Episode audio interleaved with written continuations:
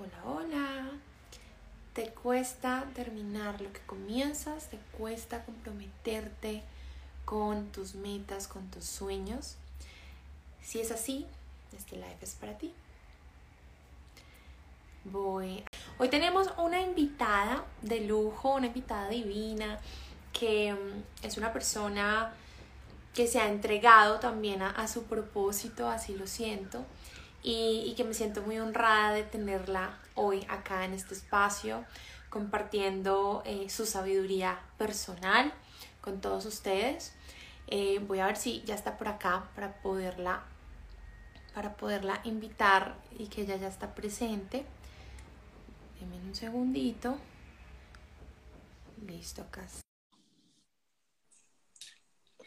Hola Cristina, ¿qué ¿cómo tal? estás? Muy bien, ¿cómo estás Natalia? ¿Bien? Muy bien, feliz, como les decía a ellos y, bueno, a ti, feliz de tenerte aquí. Me siento súper honrada de que aceptaras co-crear este espacio tan maravilloso, que pudiéramos conectarnos a través de Alicia, ¿no? En, este, en esta red de luz que, que es Mujeres Brillantes. Y, de verdad, Cris, que, que está un placer tenerte aquí. Gracias, gracias, gracias. No, hombre, gracias a ti por invitarme. Me hace mucha ilusión, me hace mucha ilusión asomarme a, a vuestra comunidad, asomarme más allá ¿no? del territorio que estoy aquí ya más acostumbrada y que, que podamos compartir con todos vosotros. Así que gracias a ti por la invitación. No, total. Bueno, esta es tu puerta a Latinoamérica. Eh, como ven, bueno, aquí todavía está bien temprano.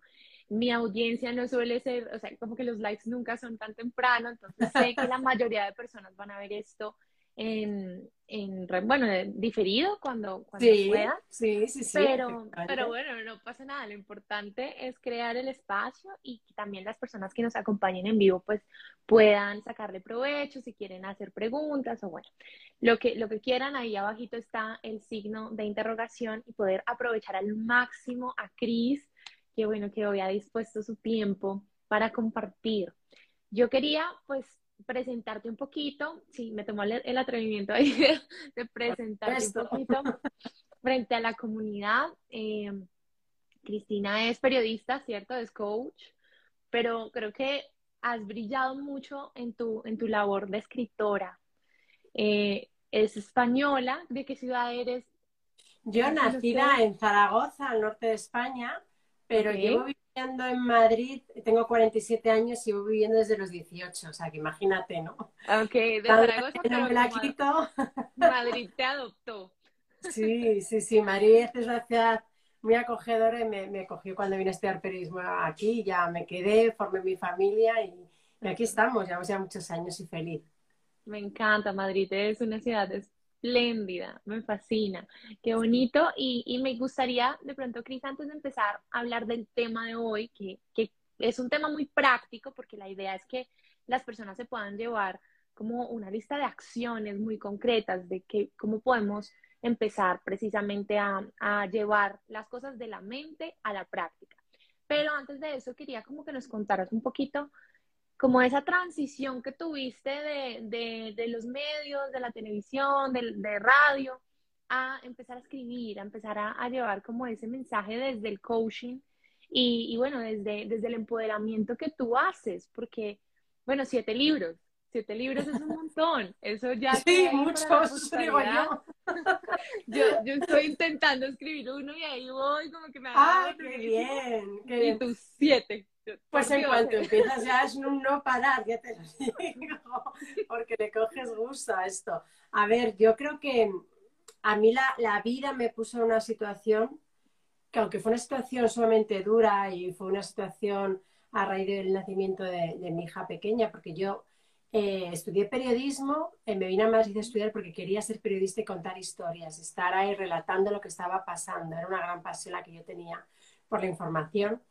Y, luego cuando vas creciendo y cuando vas queriendo formar tu familia, te das cuenta que estar ahí con el micro en la calle es mucho más complicado y te dedicas más a la comunicación y al marketing.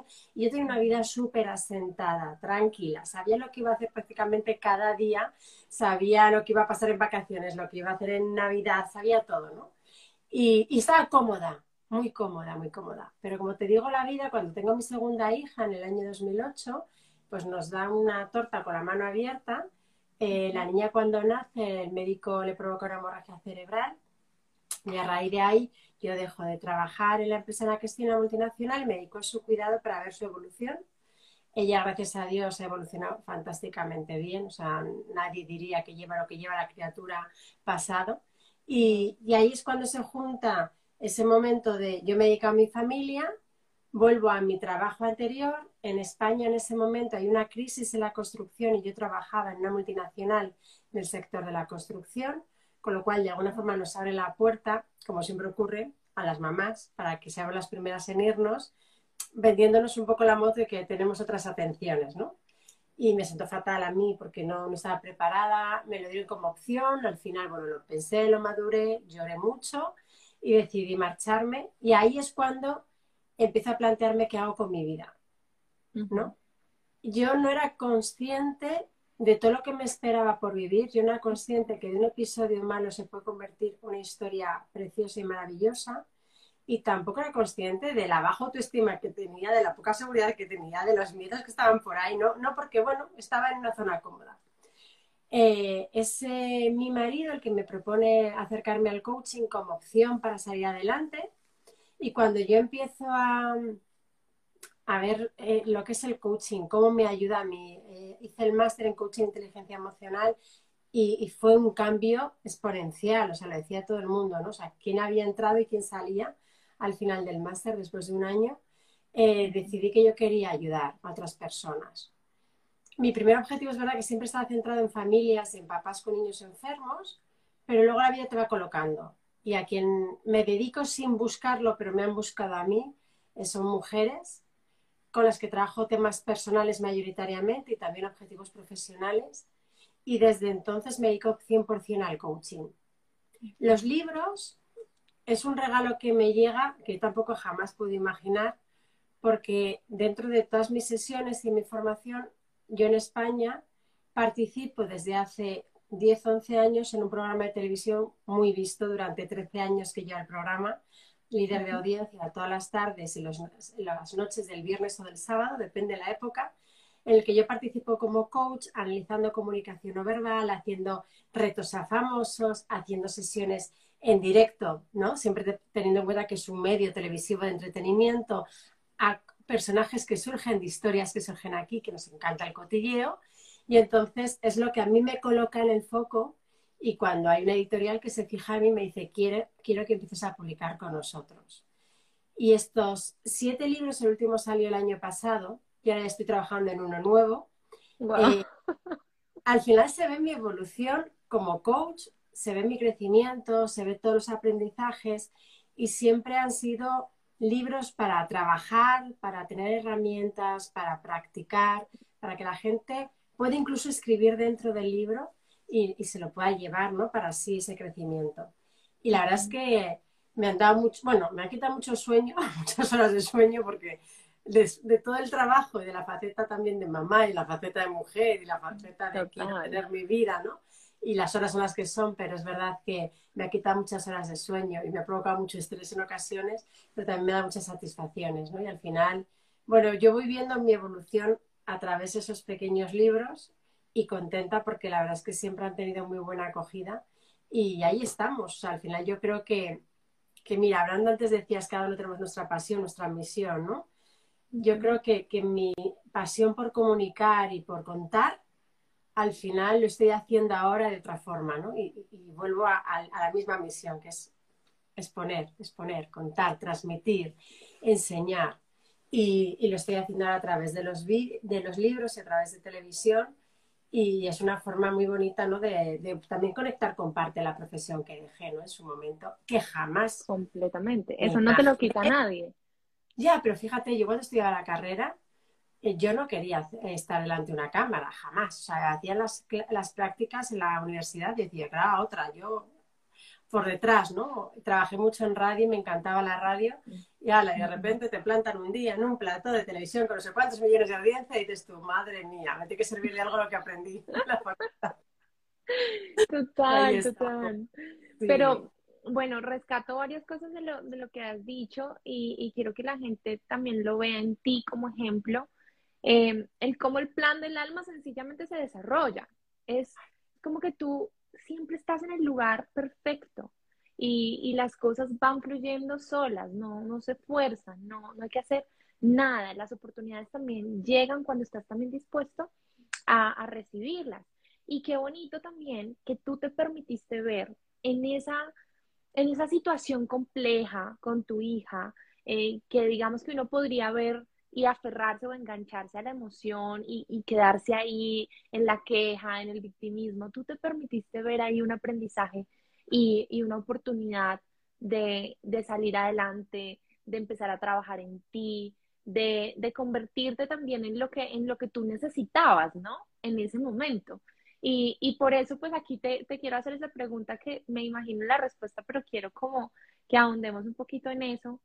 Eh, si de alguna manera en estos siete libros que has dado a luz y que has bajado también, seguramente con la ayuda de, de, de la divinidad, de la luz que, que, que, baja a ti como canal, pues te has inspirado en ti, en ti misma, como que ha sido lo que tú has necesitado en algún momento o has tomado también como que casos de personas que, que están cerca a ti como inspiración. ¿Cómo es ese proceso creativo de, de, de escribir, no?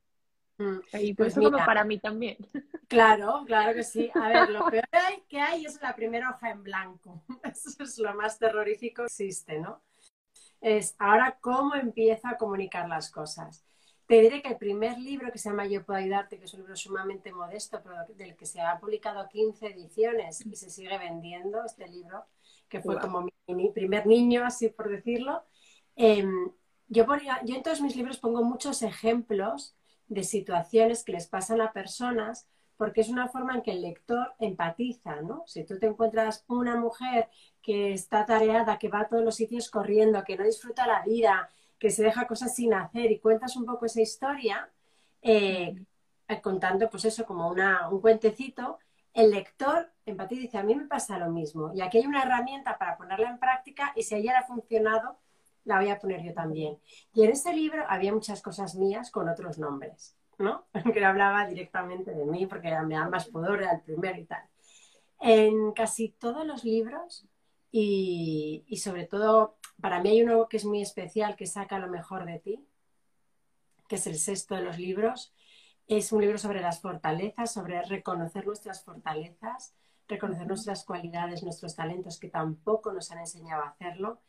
Y ahí comienzo con una historia mía, eh, personal y profesional, que a la gente cuando la leía le chocaba, ¿no? Porque yo, que, yo lo que rescato de ese momento, de todo lo que he tenido que desaprender y volver a aprender en mí, y que así lo explicaba, era en ese momento en el que yo estoy trabajando en esta multinacional y de repente un jefe me dice que yo ya tengo cierta edad, tenía entonces 24, 25 años, ¿eh?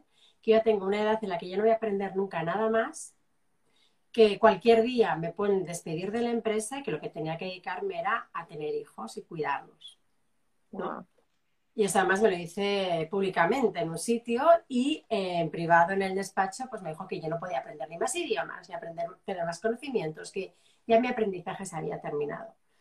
Entonces, en este libro yo también rescato esas fortalezas que yo no era consciente que tenía y que con, con mi formación de coaching de fortalezas las he trabajado y las plasmo ahí, porque creo que es importante que, que también vean que los que estamos ahora acompañando a personas en su proceso, hemos también realizado nuestro propio proceso, que no hablamos solamente y contamos cosas, sino que lo hemos vivido, porque eso también te da mucha credibilidad, ¿no? Y, y vuelvo a, a, esa conexión con el lector. Entonces, eh, en ese libro me voy dando cuenta de cosas que dices tú, o sea, yo no era consciente de la capacidad que tenía de valentía.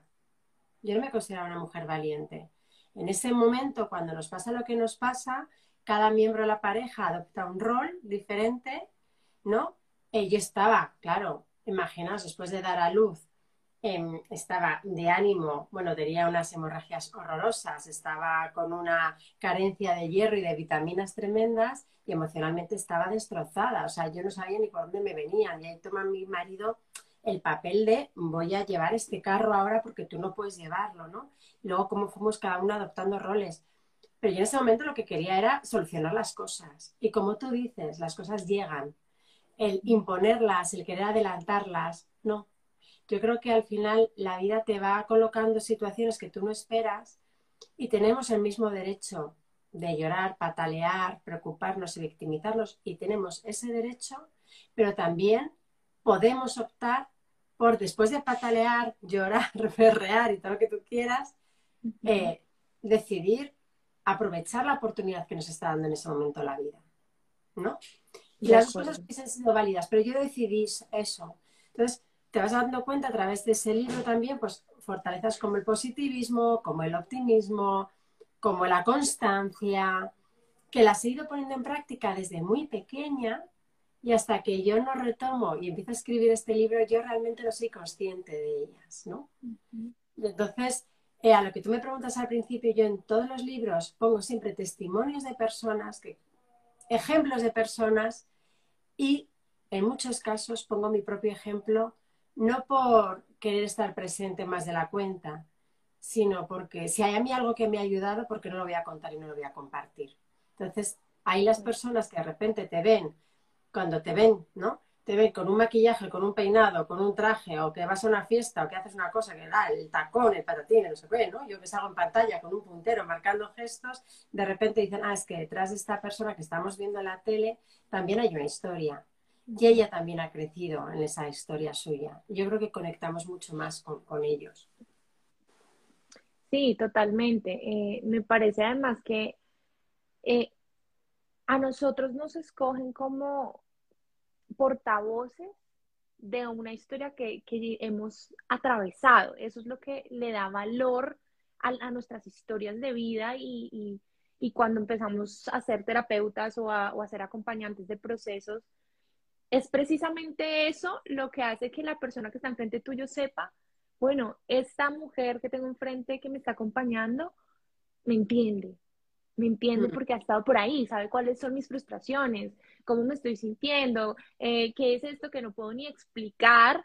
Eh, y eso es lo que precisamente le da valor, ¿no? Cada quien va a donde el especialista que también ha pasado por ahí. Y hay mucha gente que habla como desde la, teoría, ¿no?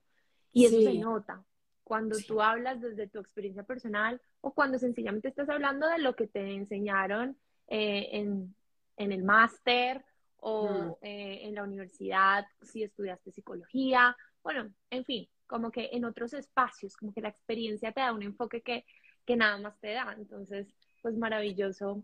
Y de mm. verdad que, te felicito por, por abrirte, ¿no? Por entregarte, porque eso también es un ejercicio de, de estar dispuesto a compartir y a decir y asumir tu misión de, llevar ese mensaje. Entonces, bueno, por ese lado.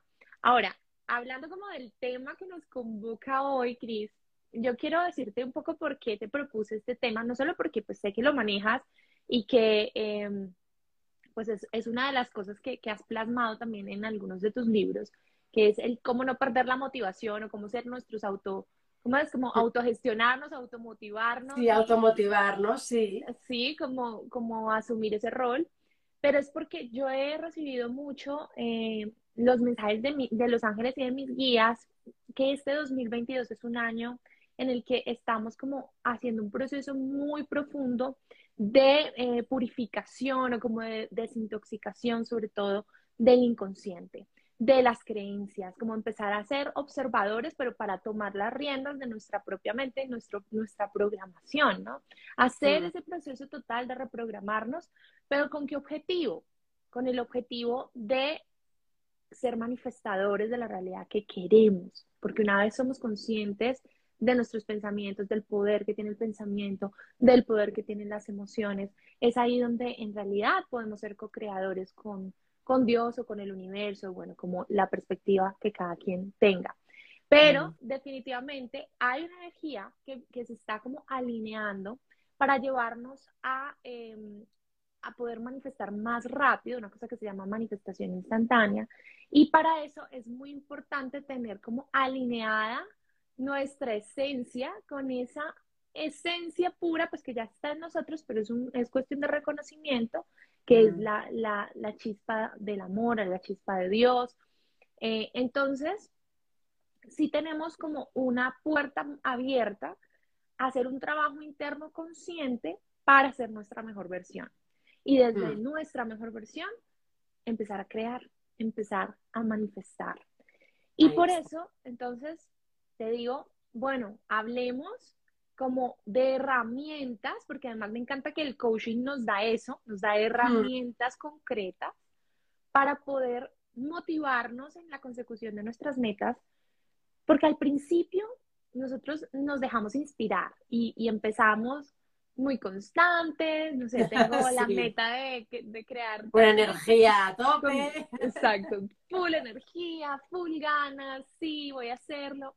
Y entonces ya la siguiente semana, mm, un poquito menos, y así, así, hasta que en un punto desistimos. Desistimos y no, no, eso no es para mí. Y eso es muy común porque, claro, eh, viéndolo como desde el ego, es como que el ego se resiste al cambio y, vuelve a sus viejas formas, como que trata de a toda costa de volver a su zona de confort. Entonces, mm. ¿cómo cambiar pues nuestra química también corporal y generar nuevas sinapsis de, y nuevos hábitos? Eh, ese, es el, ese es el objetivo. Pero mm. ¿cómo lo hacemos cuando estamos desistiendo? O sea, ¿cuáles son esas, esas, yo no sé, de pronto en que tú te pienses en cinco herramientas o, cuatro, no sé, algo así muy práctico para que nos puedas compartir el día de hoy y mm. tomemos nota. Mm. Sí, me parece, eh, lo comparto todo lo que estás diciendo contigo, 100%, estoy de acuerdo con ello. Y es verdad que que eh, eh, hablamos de herramientas y está muy bien, pero tenemos que ver el previo. ¿Y por qué me refiero al previo? Porque muchas veces que cuando nos buscamos, buscamos una meta o cuando buscamos un objetivo, lo primero que tenemos que hacer es saber si es nuestra meta o es nuestro objetivo. O está basado en las expectativas de otros o lo que creemos que los demás quieren para nosotros, ¿no? Entonces, lo primero es, a ver, este objetivo y esta meta que me propongo, este cambio que me propongo, es mío, va alineado con mis valores. Podemos hacer esta maravillosa herramienta del Ikigai, ¿no? Para descubrir cuál es nuestro sentido, si va en coherencia esa meta con lo que queremos ser y con lo que nos representa, si se ve reflejada nuestra esencia, como tú dices. Porque si no, estaremos haciendo cosas que otros desean o que nosotros creemos que lo tenemos que hacer para eh, cumplir las expectativas de los demás. Y ahí enseguida va a fallar la motivación, porque no es mío, lo he cogido de otros. Entonces, eso es lo más importante de todo. Es decir, mis valores van de la línea con esta meta que quiero conseguir. ¿Para qué quiero conseguir este objetivo? ¿Cuál es la finalidad? ¿no? ¿Qué parte de mí puedo poner en este objetivo? ¿Sí? Va de la mano a lo que yo considero que es mi misión, mi sentido vital ese Ikigai que podemos buscarlos todos, los que no conozcan la herramienta Ikigai, buscamos en Google Ikigai y entonces eh, ahí son unas, os imagináis como unas flores. Cada puedes escribir para yo fijarlo? Sí, Ikigai es I-K I G I. Mira, te voy a traer una cosa, ahora tengo aquí delante. Lo que pasa es que no sé si lo veréis. ¿El espejo o no? Sí. ¿Lo veis bien? ¿Lo veis al revés? Se ve al revés se ve al revés. Bueno, Ikigai, que vosotros lo veis al revés escrito, Ikigai, y son, como veis, unos pétalos de flores. Esto lo busquéis en Google y tenéis 20.000 plantillas de esto, ¿vale? Entonces, cada, plan, cada flor, cada pétalo, te dice que rellenes una cosa diferente. Por ejemplo, empezamos. Aquellas cosas que amamos. ¿Qué amamos nosotros? ¿No? ¿Qué es lo que amamos? Otra parte, ¿qué es lo que creemos que se merece el mundo? Hay otra parte aquí que es aquellas cosas por las que me pueden pagar y aquellas cosas en las que yo creo que soy bueno, que tengo una habilidad, que tengo una característica, que tengo una destreza. Cuando yo uno lo que amo con lo que creo que necesita el mundo, aquí está mi misión.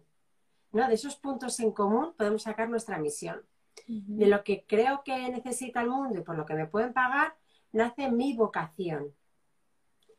De lo que me pueden pagar y en lo que soy bueno sale mi profesión y en lo que creo que soy bueno y lo que amo sale mi pasión. Cuando yo uno los conceptos de misión, pasión, profesión y vocación, sale mi Ikigai. El Ikigai es un término japonés, hay libros que hablan de ello, del Ikigai. En concreto hay un libro que lo tienen dos autores españoles, escrito por dos autores españoles, que no sé si venía por aquí, que lo que dicen es que descubren que en Japón la gente es mucho más longeva y en concreto en la isla en Okinawa, en una parte de la isla, que viven muchísimos más años. Y lo que se dan cuenta, entrevistando a las personas, descubren que viven porque cada uno de ellos son fieles a su misión y porque además es una sociedad que comparte y que puede tener un trabajo, pero además hacen otras actividades que les llenan de energía. Pues de eso se trata. ¿no? Cuando yo tengo claro cuál es mi misión, para qué estoy aquí, tengo claros cuáles son mis valores, tengo claro de verdad si este es mi deseo. Da igual lo que piensen opinen los demás. Voy a ser honesto conmigo mismo. Es mi deseo. ¿no? ¿Cuánta gente estudia o trabaja en determinados sitios y en el fondo dice, no, no, sí, a mí lo que me hubiese encantado es ser trompetista, pero no me atreví a hacerlo porque, Dios mío, qué barbaridad que me va a contar en mi casa que me iba a hacer trompetista, ¿no? Imagínate. Pero es lo que realmente yo amo y por lo que yo vivo. Bueno, pues voy a ver cómo lo puedo utilizar, ¿no? Y saber que eso es lo que yo deseo. A mí, el siguiente paso que me encanta hacer y que es fundamental, porque tú antes hablabas de la química. Nosotros para mantener la motivación necesitamos generar dopamina, que es un neurotransmisor que va directamente relacionado con la motivación. Entonces, para yo poder generar esa dopamina, porque como tú dices, yo estoy aquí a tope, ¿no? Es como si saliera una discoteca a tope música. Y estoy, venga, voy a por ello, y sí. Y además hay veces que es como después de una noche juega, y me voy a comprometer, pues tiene razón, pues venga, vamos a por ello. Y muy bien para el día siguiente, y eso lo hacemos con un montón de cosas, ¿eh?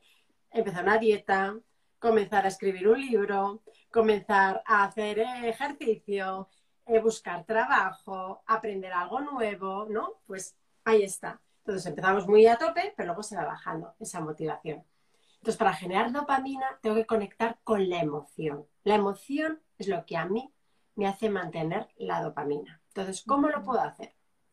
A mí me gusta que, que la persona que se plantea esa meta, ese objetivo, en base a todo lo que hemos hablado antes, se imagine, se visualice en ese sitio y en ese lugar, como si ya lo hubiera conseguido.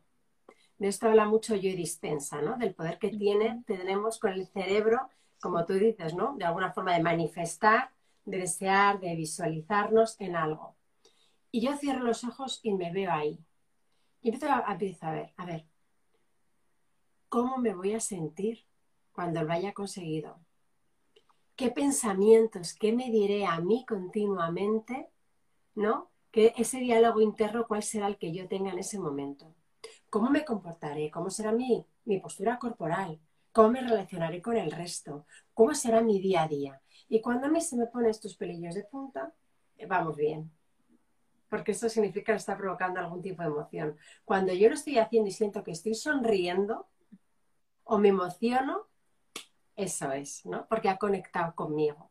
Entonces, visualizarme y representarlo en un dibujo a color es fundamental. ¿Vale? Esa visualización, representarlo. Si yo sé, da igual que dibujes bien o mal, ¿eh? Que a ti te valga. Lo dibujo o cojo imágenes de periódicos o de revistas o fotos mías y hago un collage, como tú quieras, pero tiene que ser a color. ¿Y por qué os digo esto? Porque el cerebro, que tú decías, ¿no? empieza ahí a sabotearnos para no salir de la zona de confort, eh, se queda mucho mejor cuando se queda con una imagen grabada y cuando se queda con una imagen en color, ¿vale? Y todo lo que aparezca en esa representación, en esa visualización, tiene que ser positivo. Y lo que manifestemos en positivo, es decir, no puedo decir no tener miedo, tengo que decir voy a ser valiente, porque si no el cerebro se va a quedar con la palabra miedo, ¿vale? Entonces, todo lo que queramos transmitir en ese dibujo y en esa visualización, en positivo. El cerebro es nuestro principal enemigo, pero también lo tenemos como aliado porque no distingue la realidad de la ficción. Con lo cual, si yo todos los días tengo, eh, tengo ese objetivo que yo he visto que a mí me motiva y que me gusta y conecta conmigo, y yo todos los días lo visualizo y me visualizo en él y me emociono con ese objetivo que he puesto, el cerebro va a creer que ya lo hemos conseguido y que vamos camino hacia ello. ¿Vale? Con lo cual va a ser mucho más fácil alcanzarlo. Entonces, cuando tengamos ese, ese dibujo, hay una herramienta que está, a mí me gusta mucho, que es muy potente, que es trabajar los dos hemisferios del cerebro, que es primero ponerlo en palabras y después ponerlo en dibujo, ¿vale? Entonces, en palabras, ¿qué quiero conseguir y cuándo lo quiero conseguir? ¿Con qué finalidad? ¿Para qué quiero conseguirlo? qué pensamiento va a aparecer, ¿vale? Que me va a ayudar a conseguir ese objetivo. ¿Qué emoción y emociones van a aparecer? Bien. Y luego, poner cuatro pasos que van a ser imprescindibles para conseguir ese objetivo. Cuatro pasos que dependan de mí. Si yo solo escribo en letra, empiezo a trabajar mi lado racional. Si yo luego miro el dibujo, esa visualización que yo he representado, empieza a trabajar mi lado emocional del cerebro. Y ahí empieza a generarse algo. ¿Bien? En todo el proceso de motivación es importante también que aceptemos que la motivación, hay un doctor eh, español, un cardiólogo, Valentín Fuster, que lleva muchísimos años trabajando en Estados Unidos, muy reconocido, que tiene un libro precisamente La motivación, y él habla que no siempre la motivación estamos de la misma forma. O sea, como tú dices, cogemos muchas ganas y luego también tenemos que aceptar que hay momentos de flojera. Lo importante que es volver a impulsarnos para volver a tener ganas, ¿no? Y también un poco ir evaluando y reseteando cada X tiempo si hay algo que tengo que modificar en ese propósito o en ese objetivo que yo tengo. Porque no siempre yo soy la misma persona. Porque pueden surgir cosas, porque pueden aparecer ideas nuevas. Entonces, como ir chequeando, ¿no? Como un checklist. ¿Esto sigue así o hay algo que modificar en este objetivo? Como, como ir evaluando el proceso y ver qué te funciona, qué cosas de pronto no te funcionan y puedes hacer mejor pero ese proceso, Cris, ¿cada cuánto lo hacemos? Porque digamos que me preocupa que en un punto se vuelva algo obsesivo que no nos permita, o sea, como que no, no, te lo digo porque yo sé cómo es la, o sea, cómo somos los seres Todas las semanas, ¿no? Y entonces sí, nos obsesionamos y, y o no vemos resultados y, y, ya decimos, no, esto no es para mí, esto de pronto es una meta muy, muy real para mí. Entonces, ¿cómo hacer ese proceso de evaluación que no nos corte como las alas y, nos permita ajustar de la mejor manera? Pues mira, yo creo que lo más sensato, y eso lo podemos hacer cualquiera, y como tú dices, para no llegar a obsesionarnos y hacer todos los días una revisión, yo hay que escucharse a uno mismo. Y nosotros, si nos escuchamos, vamos a saber si vamos en línea o no vamos en línea. Es decir, cuando yo noté que hay algo que, oye, mira, esto que me había planteado este paso no está saliendo como yo esperaba, voy a revisar si tengo que modificar algo o no. ¿Vale? O cuando yo vea que no estoy del todo a gusto, que hay algo que a mí hay algo que no, que me chirría, decimos aquí, ¿no? Que hay algo que me produce inquietud porque veo que algo falla, voy a revisar qué es lo que está fallando. Porque a lo mejor está tocando un valor importante para mí, no lo estoy cumpliendo, no lo estoy honrando en este momento. Entonces, yo creo que me dejaría llevar por la escucha a uno mismo, que es tan importante. Más que decir, lo tengo que revisar cada mes o cada 15 días, no. Yo creo que al final es un proceso, ¿no? Y que, como te digo, dentro de saber aceptar momentos de más apatía, ¿no? Y, momentos en los que yo estoy más a tono y aceptarlo, el ir revisando qué está pasando. Tú decías de una meta real. Obviamente, cuando hablamos de un objetivo, eh, hay distintas herramientas, ¿no? Para trabajar si la meta es real o no. Pero eh, hay que ver si esa meta es posible, yo la puedo alcanzar por, por mí, es posible para mí, es decir, yo mañana a lo mejor puedo dar una charla en Colombia, pues puedo darla. La puedo dar en México, a lo mejor la puedo dar. La puedo dar en Venezuela, pues a lo mejor la puedo dar, ¿no? Puede ser. Ah, yo mañana puedo ser astronauta, no.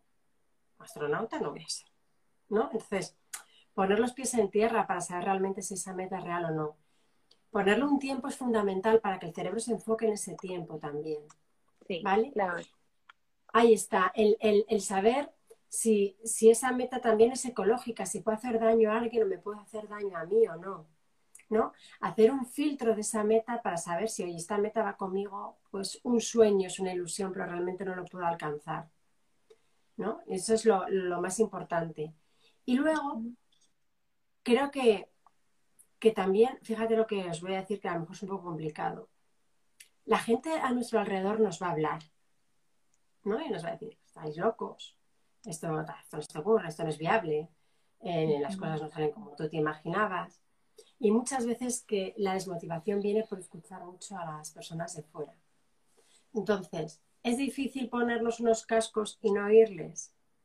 Sí, es difícil pero a los mensajes que me están lanzando, ¿son sus miedos o son los míos? Porque si son suyos no los voy a coger. Son sus miedos, son sus expectativas, son sus creencias, pero no son las mías.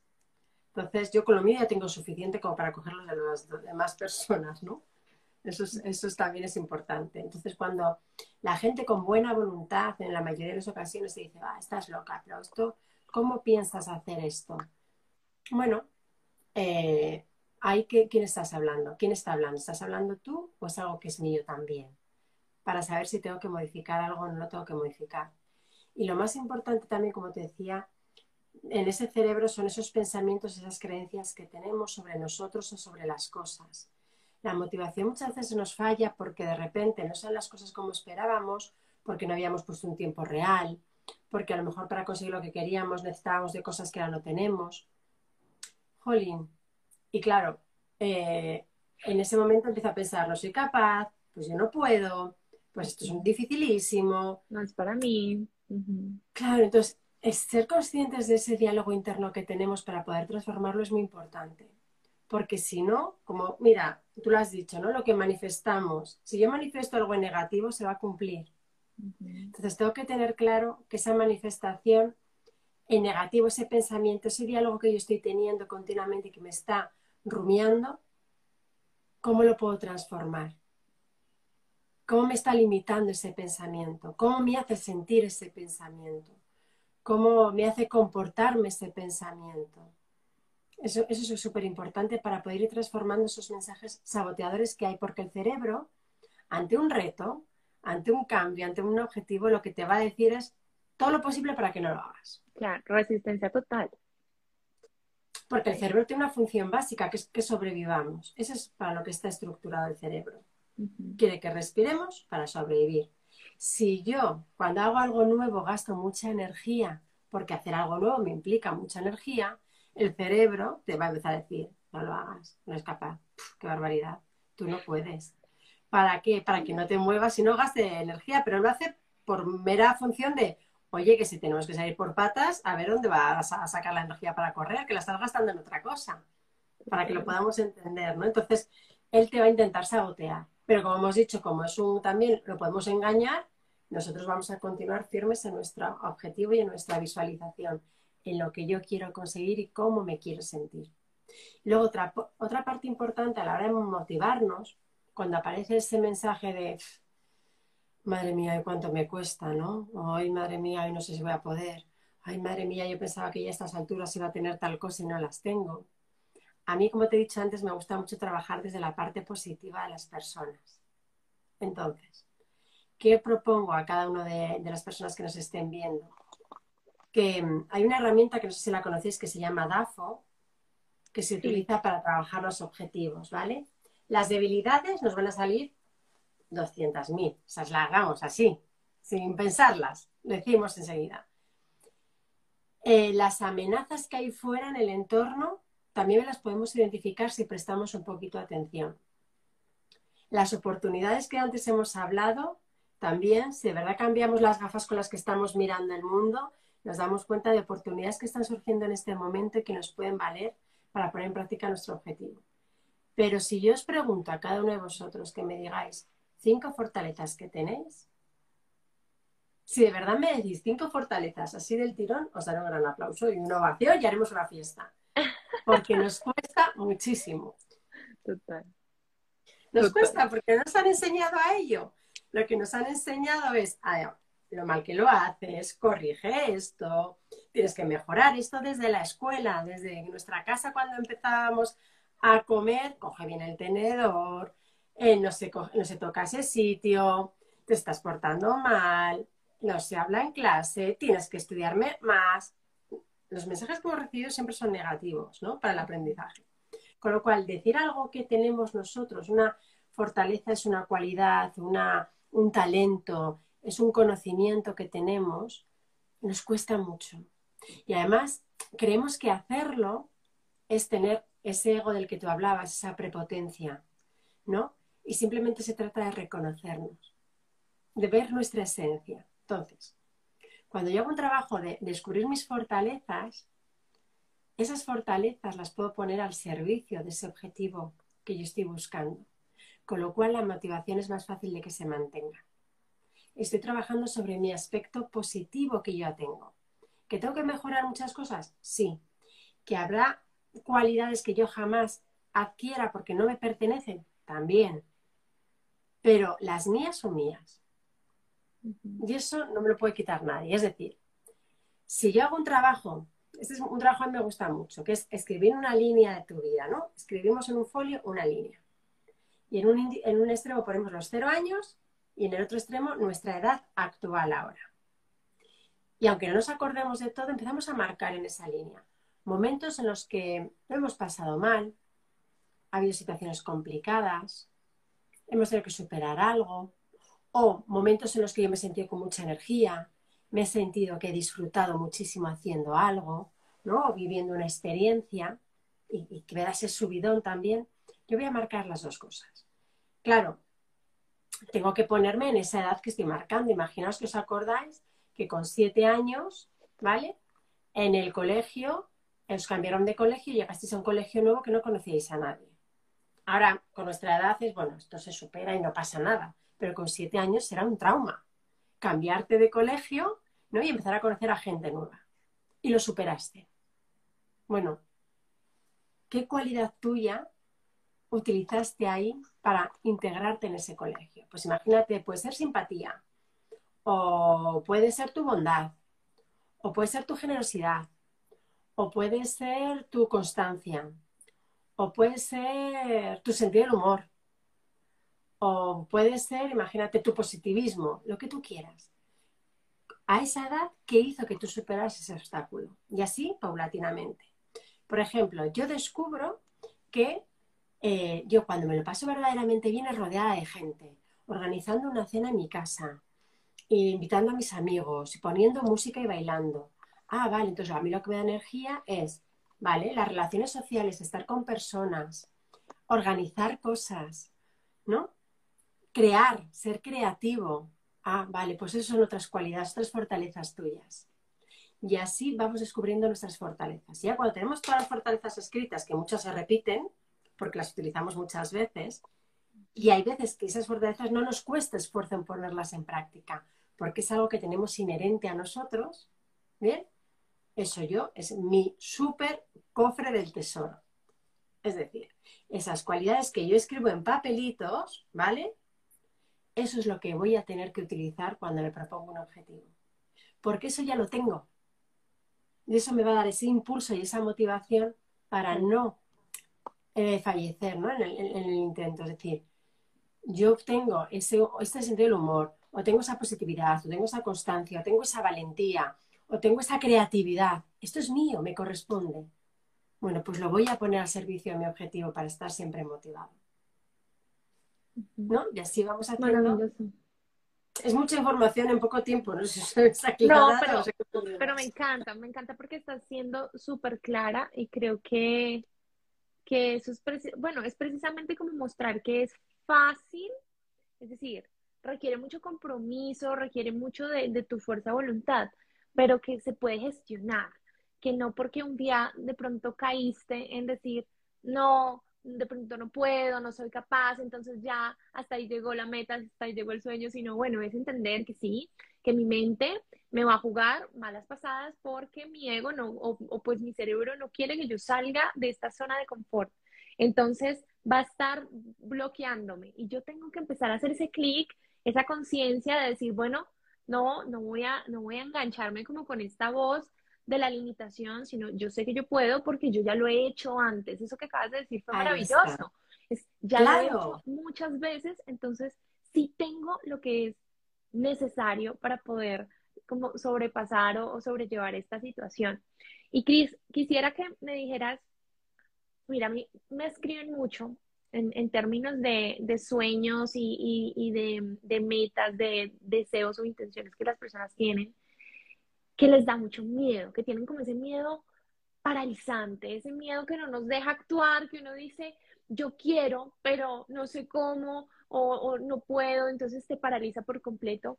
Y quisiera que nos des desde tu experiencia algún consejo de cómo poder eh, sobrellevar ese miedo? ¿Cómo hacemos para, para trabajarlo? ¿Cómo hacemos para poder lanzarnos y dar como ese salto de fe? Mira, el miedo es una emoción que es necesaria porque nos ha permitido sobrevivir a la especie humana, ¿no? Porque si no hubiésemos tenido miedo, nos hubiesen comido no que sé cuántos animales hace años y siglos, ¿no? Entonces es, es muy bueno el miedo, pero claro, el miedo también juega malas pasadas en el momento en el que se posiciona para paralizarnos, ¿no? Inducido por el cerebro y no es un miedo real. Entonces yo creo que el primer paso más importante es valorar si el miedo es sobre algo presente, sobre algo del pasado o sobre algo del futuro. Porque el miedo del futuro nos va a paralizar, pero no, no es nada cierto, no es real. Porque no sabemos lo que va a pasar. Si es un miedo del pasado porque ya me ocurrió algo, tengo que ver, bueno, yo soy la misma persona que en aquel momento, porque a lo mejor no soy la misma persona. He aprendido cosas nuevas, he tenido más experiencias, me quiero de otra forma, he aprendido a hablarme de otra manera. En ese momento que ocurrió eso, que apareció también el miedo en esa experiencia pasada, ¿qué me estaba diciendo yo en ese momento? Porque si yo me estaba diciendo cosas negativas, poco pasó, ¿no? si yo me estoy diciendo cosas negativas, es lógico que hubiese errado, que hubiese fallado. Bien. Luego también hay un miedo muy general que es el miedo a equivocarnos, porque no hemos aprendido a darle la vuelta al aprendizaje, ¿no? A, convertirlo en esa oportunidad para hacer las cosas de diferente manera. Que nos hayamos equivocado una o mil veces no significa nada. Edison, hasta que realizó, construyó la bombilla como la conocemos hoy en día, metió la pata 200.000 veces. Pero eso pasó con un montón de cosas. Mira, en España, en la zona del sur, este, hay un queso que se llama torta del casar, que es buenísimo, que es un queso que tú lo partes y la partes la parte de arriba y, en el centro está cremosito, ¿no? Entonces metes el pan y te lo comes muy fuerte, sabor. Bueno, pues ese queso es un error, porque no cuajó correctamente y ahora está súper cotizado. Para que veáis muchas veces, ¿no? Cómo podemos convertir lo que hubiese dicho alguien, madre mía, el queso no lo has, no lo has hecho bien, luego se convirtió en un manjar y ahora mismo es un manjar el queso de, de casar, ¿no? Entonces, ese miedo que tenemos de, equivocarnos es porque al final lo que aparece es nuevamente ese autosaboteado. Entonces, vale, me he equivocado, me equivoqué en esto, de esta manera. El resultado que me dio fue este que no el deseado. ¿Qué puedo cambiar esta vez para no volver a equivocarme o hacer las cosas de forma diferente? Y luego solamente voy a escuchar el miedo que me diga que yo estoy en peligro, que mi vida corre peligro. Los demás miedos son construidos. ¿Miedo a qué? Miedo a que no vaya bien mi negocio, pongamos por caso. ¿Y qué te da miedo? De que tu negocio no vaya bien. Y te darás una respuesta. Y en esa respuesta, imagínate, pues me da miedo que mi negocio no vaya bien porque me quedo sin trabajo. ¿Qué te da miedo de quedarte sin trabajo? Pues me da miedo quedarme sin trabajo porque no tengo ingresos en mi casa. ¿Qué te da miedo de quedarte sin ingresos en tu casa? Pues porque no puedo alimentar a mis hijos. Y al ir desgranándolo, porque al final siempre encontramos una solución. Que algo no salga bien no significa que todo lo demás salga mal. Pero si yo no lo procuro, si yo no, lo, no doy el primer paso para conseguirlo, sé que sí, sí o sí no lo voy a, lograr. Ahí sí que tengo la respuesta. Entonces, este miedo me está diciendo, oye, mira, es que te tienes que ir a trabajar a una zona de conflicto, vas a tener que estar en primera línea de batalla, se están cruzando las balas y tu vida corre peligro. Ah, majo, ahí el, miedo me está diciendo, tienes que sobrevivir, ¿no? O sea, el miedo tiene sentido, pero en el resto de los casos es algo... Muchos miedos generados, sí, sociales. ¿Miedo a qué? A algo, pero algo que es ese algo, ¿es real o no es real? Y eso es muy importante. Y luego también muchas veces cuando nos planteamos un objetivo, no podemos llegar mañana y subir el Everest, ¿no? Por ejemplo. O no podemos llegar mañana y correr una maratón. Imposible. Tenemos que ir paso a paso. Entonces, para quitarnos también ese miedo, vamos a preguntarnos, ¿cuál es el paso más pequeño que puedo dar que no me va a suponer nada? Me encanta. Creemos que no nos supone nada, pero luego nos supone mucho. ¿Vale? Es decir, yo quiero, imagínate, em, emprender un negocio, ¿vale? El primer paso que puedes dar que no te va a suponer nada. Pues imagínate, ¿no? Pues por ejemplo, voy a enterarme de esto que yo quiero hacer, ¿cuántas empresas lo están haciendo? ¿Te supone algo? No, pero ya lo hago. ¿Cuál es el siguiente paso? ¿Cuál es el siguiente paso? Pasitos pequeños para que al cerebro le vayamos diciendo, ves, lo voy haciendo poco a poco. Tú déjame ya tranquilo que yo ya con esto sigo hacia adelante. Claro, y además, cuando, cuando tenemos un objetivo, es mejor ir paso a paso, en pasitos pequeños, porque también es más fácil como ir generando el hábito y la constancia y tú ya vas viendo, ah, bueno, ya hiciste este cambio, entonces ahora ve por otro. A veces intentamos como hacer muchos cambios a la vez y creo que ahí también el, el cuerpo, ¿no? El, el cerebro entra como en, en cada, en, sí, en, como que se bloquea. ¿no? Que es, claro, se bloquea y, y, y, yo creo que se resiste en, en, un nivel muy superior. Entonces es como que no, saben que vamos a ir hackeando el cerebro sin que se vaya dando cuenta, entonces como que le vamos poniendo aquí, ta, ta, ta, y ya en menos de nada ya hizo una nueva sinapsis y ya en lo proceso y digo, no, ya esto, esto lo puedo hacer y no, no voy a morir en el intento, ¿no? Porque claro, como decía Cris, el, el objetivo del cerebro es que es protegernos, es que no vayamos a morir, es estar lo más seguros posibles. Entonces, cuando empezamos a hacer estos cambios y el cerebro se va dando cuenta, ah, bueno, no pasa nada, aquí estoy, entonces se va acoplando y va haciendo espacio también para que entren nuevas cosas, nuevas dinámicas y tú puedas empezar a hacer cambios más grandes. Por eso es muy importante y sí, creo que ese es un, un, un consejo clave de no intentar tampoco todo a la vez, sino ir paso a paso con cosas mm. que, que no suponen también tampoco mucho esfuerzo, porque eh, es más fácil mantenerlo en el tiempo. Mm. Y bueno, mm. me pareció maravillosa tu respuesta, divino. Yo he anotado un montón de cosas, Cris. O sea, esto ha sido como, porque de eso se trata, de sacarle provecho.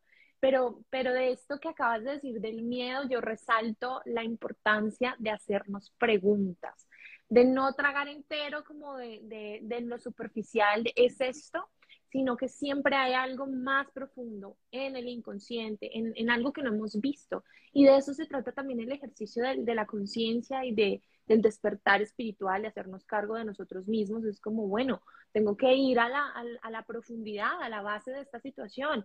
¿Qué fue lo que me generó, por ejemplo, este miedo que tú estabas poniendo ese ejemplo de, del tema económico? Entonces, quizá todo, todo, todo se reduce al momento en el que cuando yo era niña, mi papá fracasó en su negocio. Entonces yo creo en mi inconsciente que yo también voy a fracasar en mi negocio, que para mí también va a ser muy difícil la generación de dinero, estar bien, estar tranquila y proveer a mi familia o proveerme a mí misma. Entonces empezar como a hacer conciencia es muy importante, pero eso se hace a través de las preguntas y de incomodarnos de salir de... Fundamental, ahí está.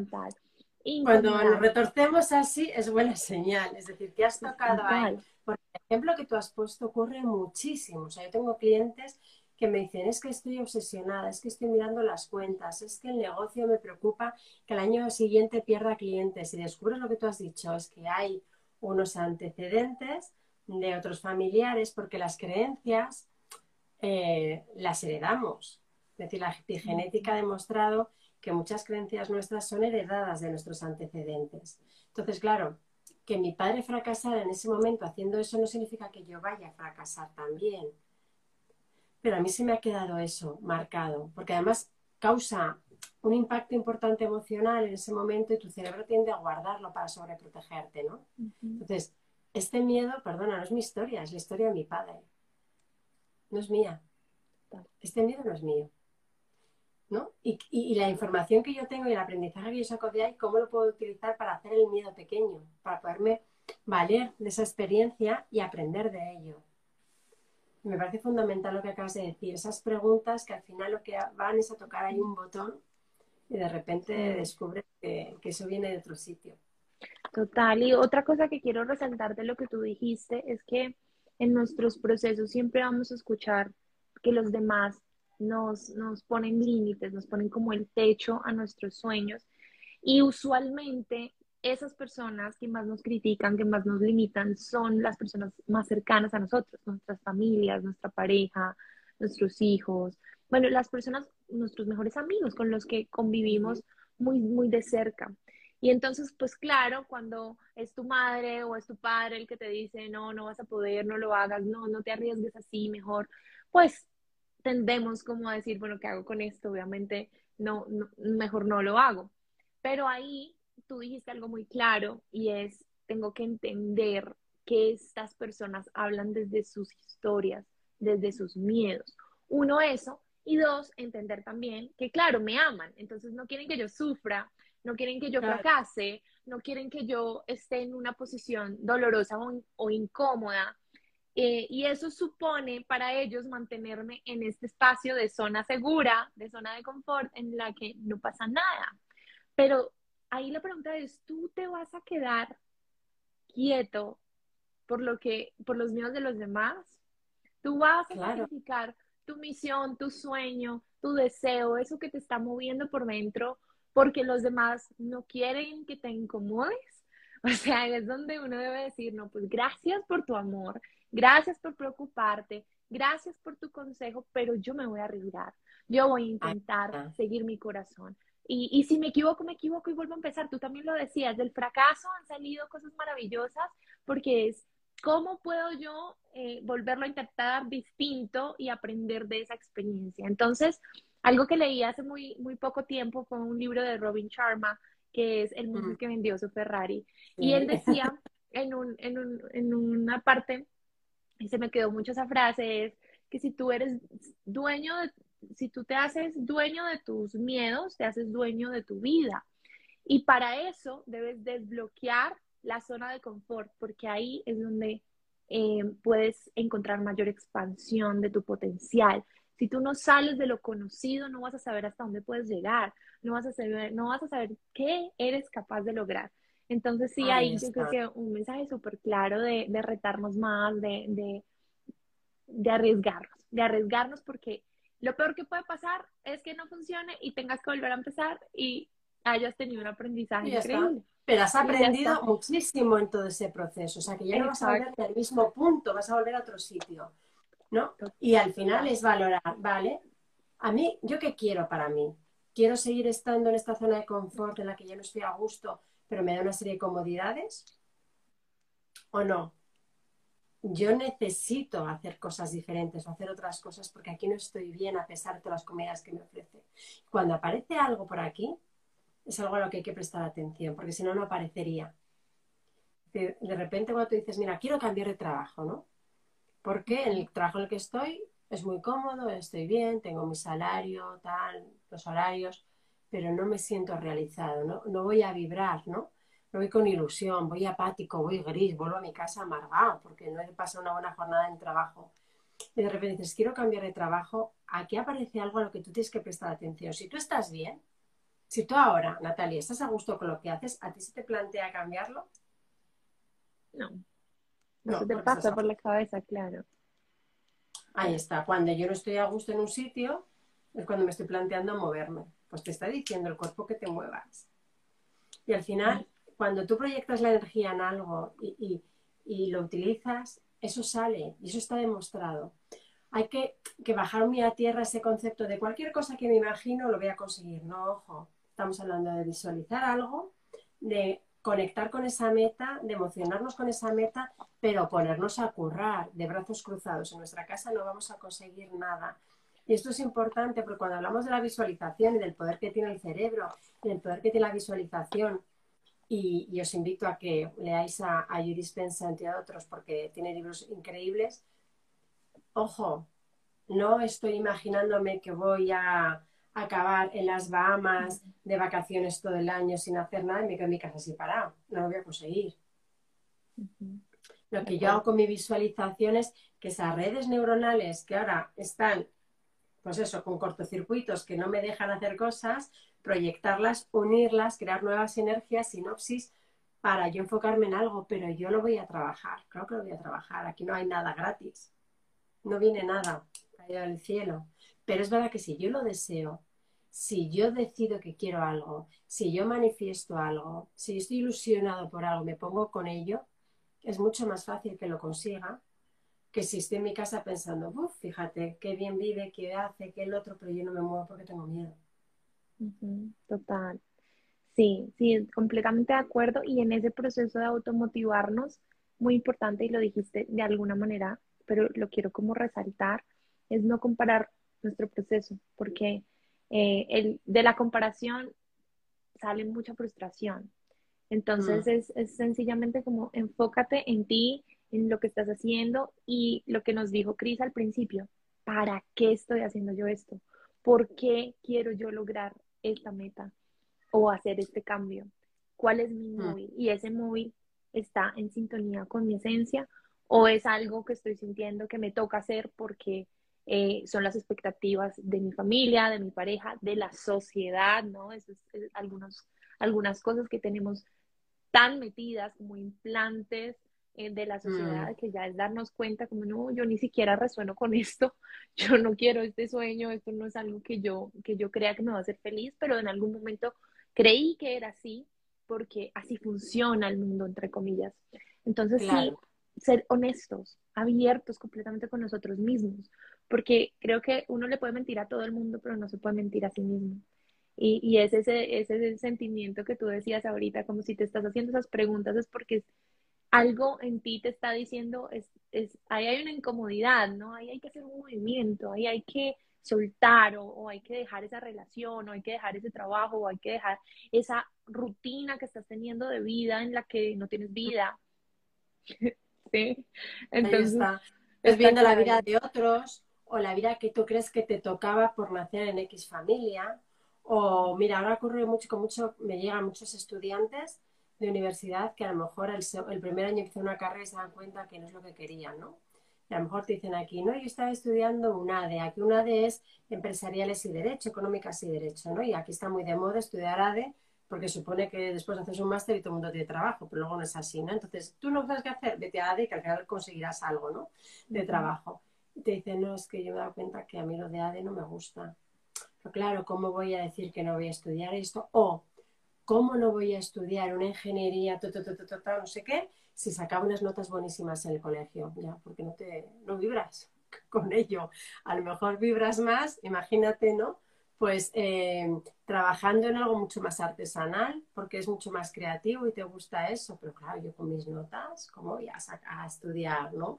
Yo no sé por allá cómo es, pero yo soy de una generación en España que te catalogaban de listo de tonto. Si eras listo ibas a la universidad y estudiabas una licenciatura. Si eras tonto hacías una formación profesional. Eso era así estipulado, ¿no? Bueno, pues horroroso. O sea, no funcionó nunca. Es más, a muchos que dijeron que eran tontos estudiar licenciaturas y son brillantes. Eso sería para empezar.